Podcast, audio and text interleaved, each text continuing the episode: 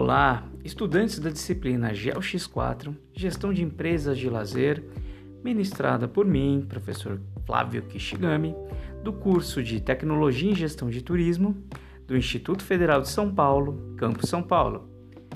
Bom dia, boa tarde ou boa noite.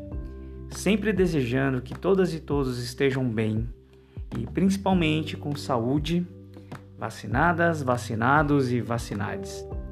Estamos na nossa aula 8 com o tema O lazer como negócio, empreendimentos de lazer, definições e possibilidades. E não importa onde e em qual horário e qual momento do seu dia você esteja ouvindo essa audioaula, eu espero que ela seja proveitosa.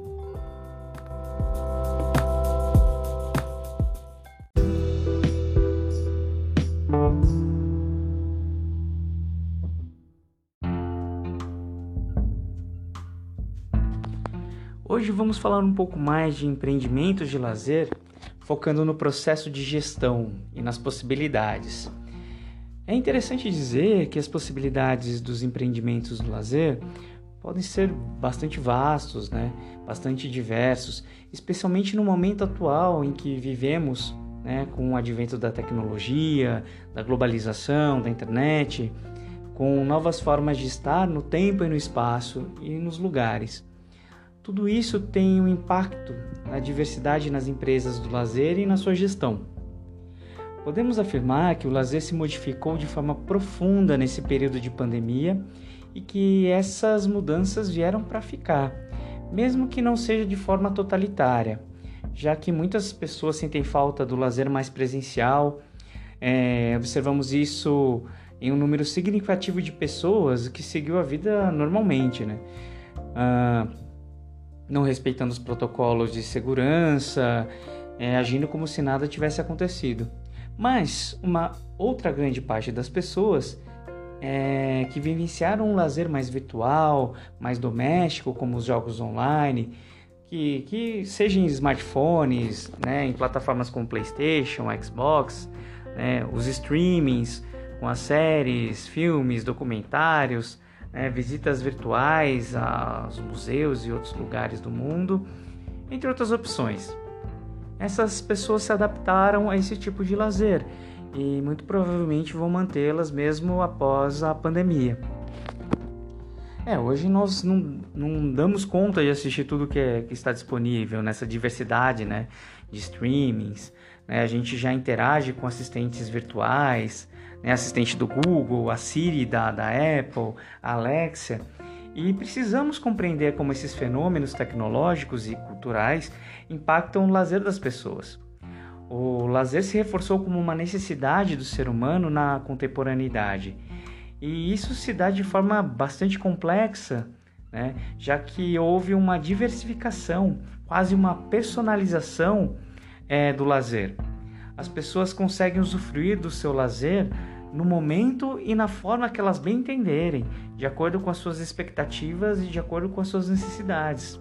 Né? Então, quais são os desafios desses empreendimentos? É, não é simples pensar em empreendimentos de lazer sem considerar todas essas questões, porque surgem novas necessidades, novos fenômenos e novas atividades. Tem uma palavra nova que surgiu, né? Blazery, que é a junção das palavras em inglês de business e leisure, negócios e lazer, significando uma prática que está tomando conta de muitas pessoas. A ideia é que é possível ter lazer e trabalhar, né, ou trabalhar com lazer. Um exemplo que a gente pode dar é o Airbnb, né, que, que trata dessa ideia, né, abre aspas aqui, que encontrar um refúgio para o seu home office, um refúgio prazeroso e divertido, um refúgio onde você muda de ambiente, se diverte, trabalha e fica protegido por conta da pandemia. Fecha aspas. O e-booking é, também trabalha com, com a mesma lógica, né? Que é essa lógica do refúgio, do trabalho e da diversão. E na gestão do turismo e do lazer, é preciso pensar nessa nova realidade, nessas novas particularidades.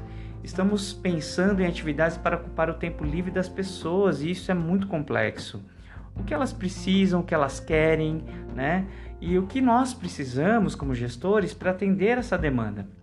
Portanto, é necessário treinamento, para que os trabalhadoras e trabalhadores estejam sempre capacitados e preparados para o serviço né, do lazer, é, para seguir certos protocolos e para apresentar as atividades e segurança sanitária nesse momento de pandemia.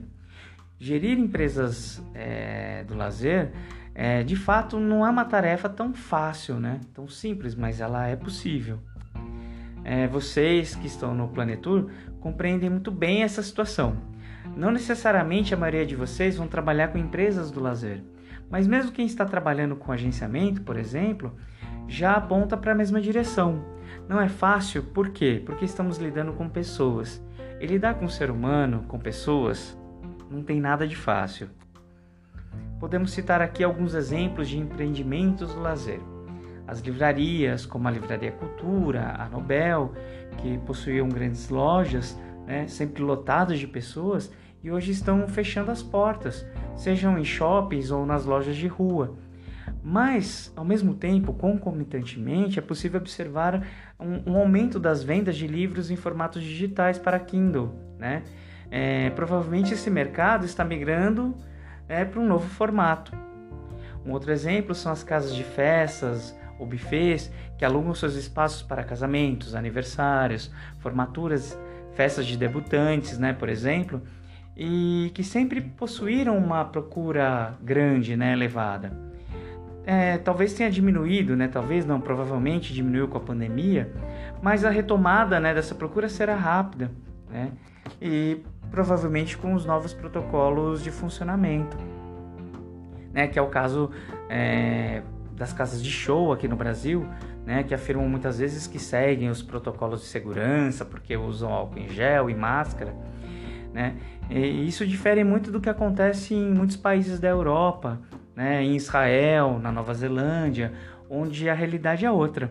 Né? Com a vacinação e testagem em massa, né, com o lockdown que foi realizado de forma correta, hoje é possível que, que esses locais, né, realizem eventos ou até mesmo mega eventos é, de forma normal, né? Antes da nossa, da nossa, eu, dessa pandemia global, né? Ah, um outro exemplo de empresas é, de gestão de, que precisam de gestor de lazer é a ReHap, né? Que é uma grande marca de lojas de venda de brinquedos e essa marca trabalha com franquias, né?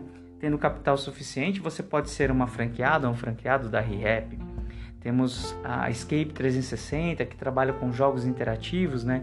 Que foi pesquisar no site, abre aspas.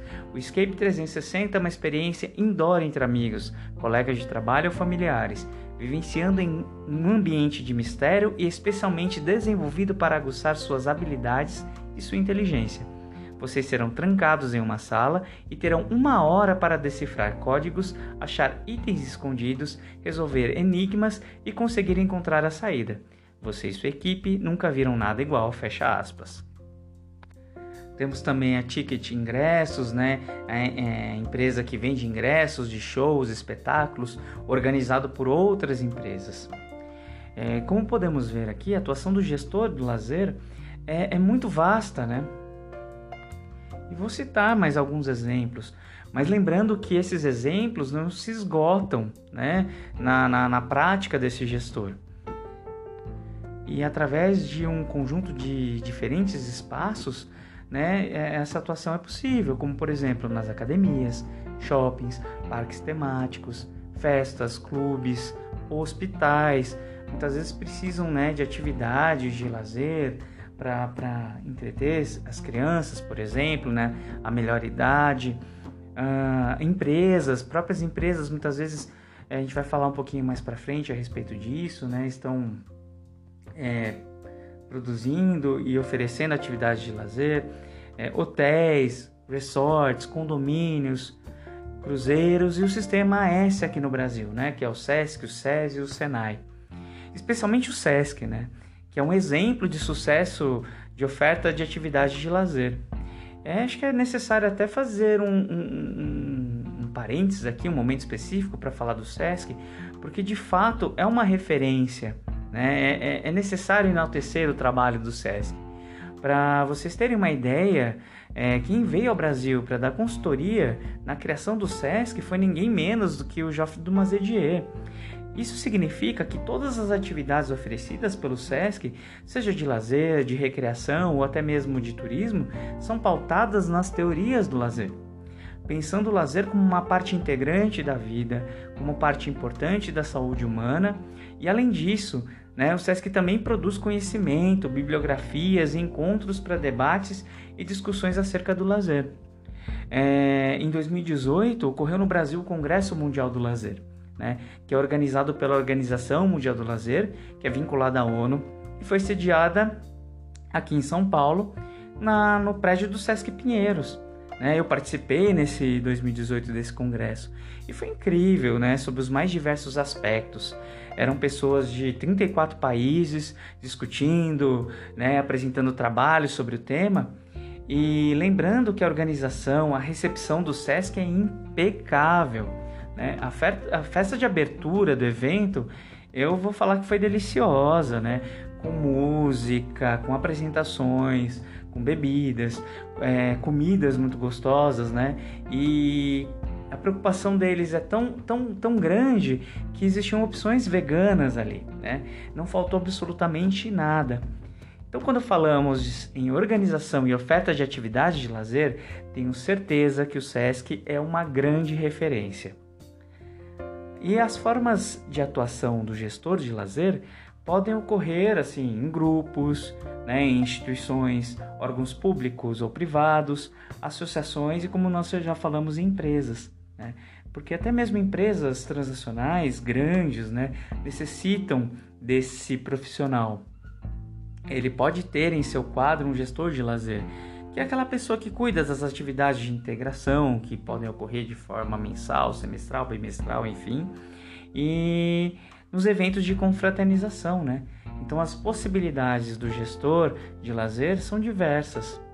Segundo Pimentel, em 2008, abre aspas, a gestão no lazer envolve um conjunto de tarefas que procuram garantir a política na prática. Ao gestor compete interpretar a política e dar direcionamento instrumental para que ela ocorra de forma eficaz. Isso significa desenvolver planos estratégicos e operacionais, por meio de planejamento, organização, liderança e avaliação do processo e dos resultados. Fecha aspas. Resumindo, a gestão no lazer envolve planejar estrategicamente, organizar, liderar e avaliar os processos e os resultados, não se trata apenas é, de pensar na prática em si. Outra definição que podemos utilizar é, abre aspas, direcionamento e formas de administração para gerar ações produtivas nos campos cultural, social, do campo do lazer e do turismo, fecha aspas. Um gestor do lazer precisa preocupar-se da gestão dos espaços, como organizar, como manter esses locais, gestão financeira, como manter a saúde financeira do negócio, gestão de marketing, né, que é como divulgar a minha empresa, a minha marca para as, para as pessoas, a gestão de, da programação, como pensar nas atividades que vou oferecer de acordo com o público, né, com a renda, com a idade, por exemplo. E gestão de pessoas, como tirar o melhor, estimular a minha equipe e os meus colaboradores. Como estamos vendo aqui, é um trabalho bastante complexo e uma definição de Santos da Silvicap explicita muito bem a questão. Abre aspas. Gestor do lazer, profissional multifacetado e consciente do seu papel profissional. Fecha aspas. O gestor é, de lazer tem um papel importante na vida das pessoas, não podemos esquecer disso, né? Pelo menos nesse tempo livre das obrigações, é, onde essa pessoa se dedica ao seu lazer. Então, para sintetizar tudo isso, eu vou fazer mais uma citação aqui de Oliveira, 2017, abre aspas.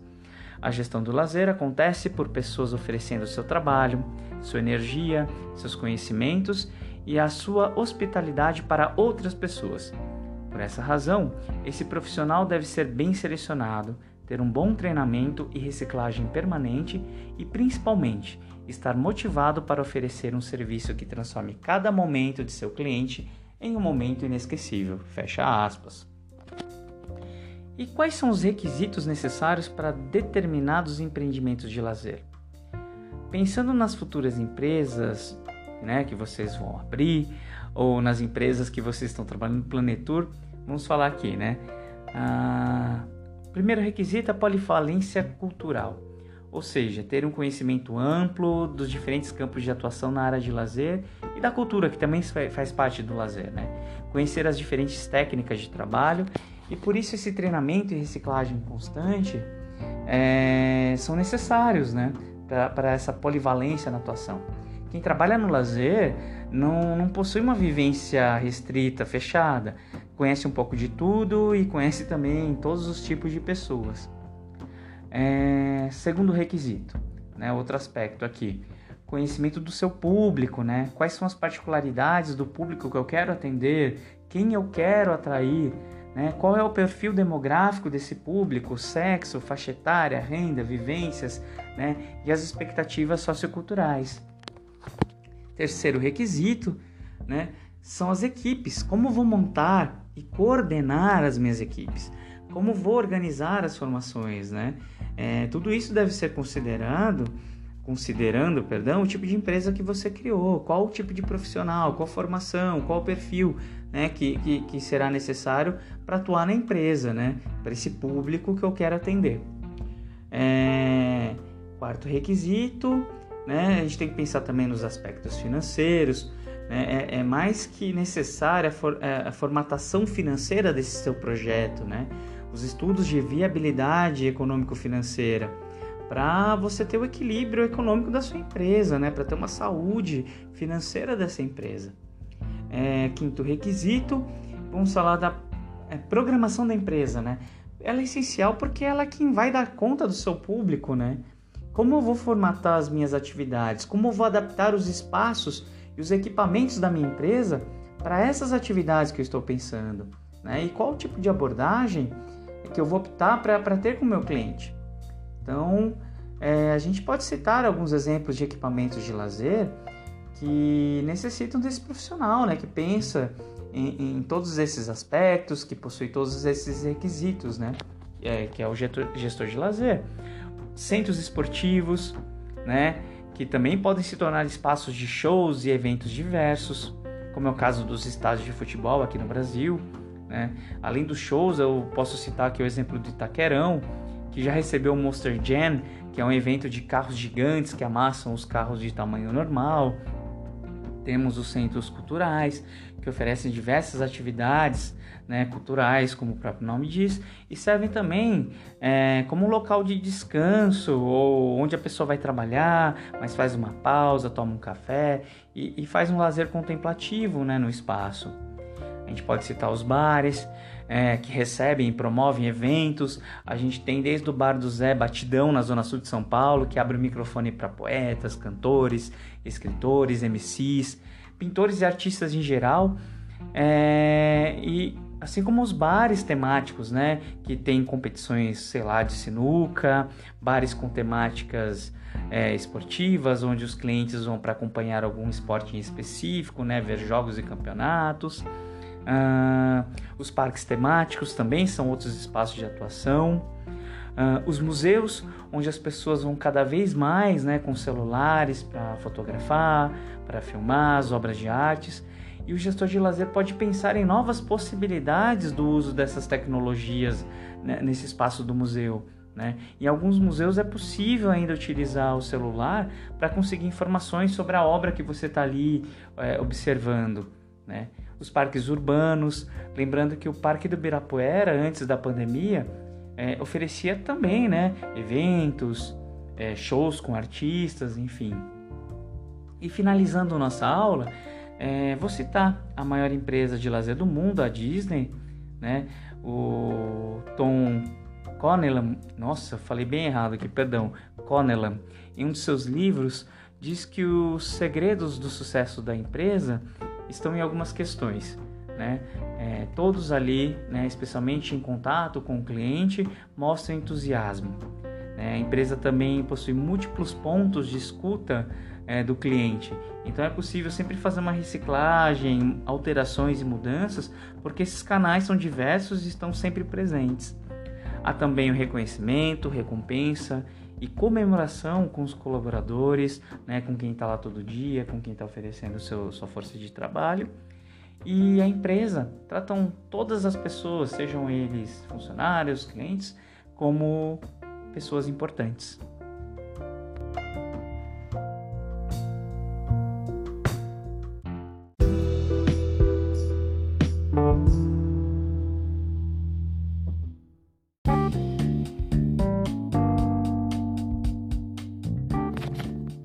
Espero que essa aula tenha despertado a curiosidade, né?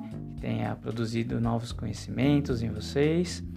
E como atividade da aula de hoje, né, após ouvir essa audioaula, vocês vão elaborar um registro livre né, desse conteúdo, destacando os principais pontos que você considerou importante.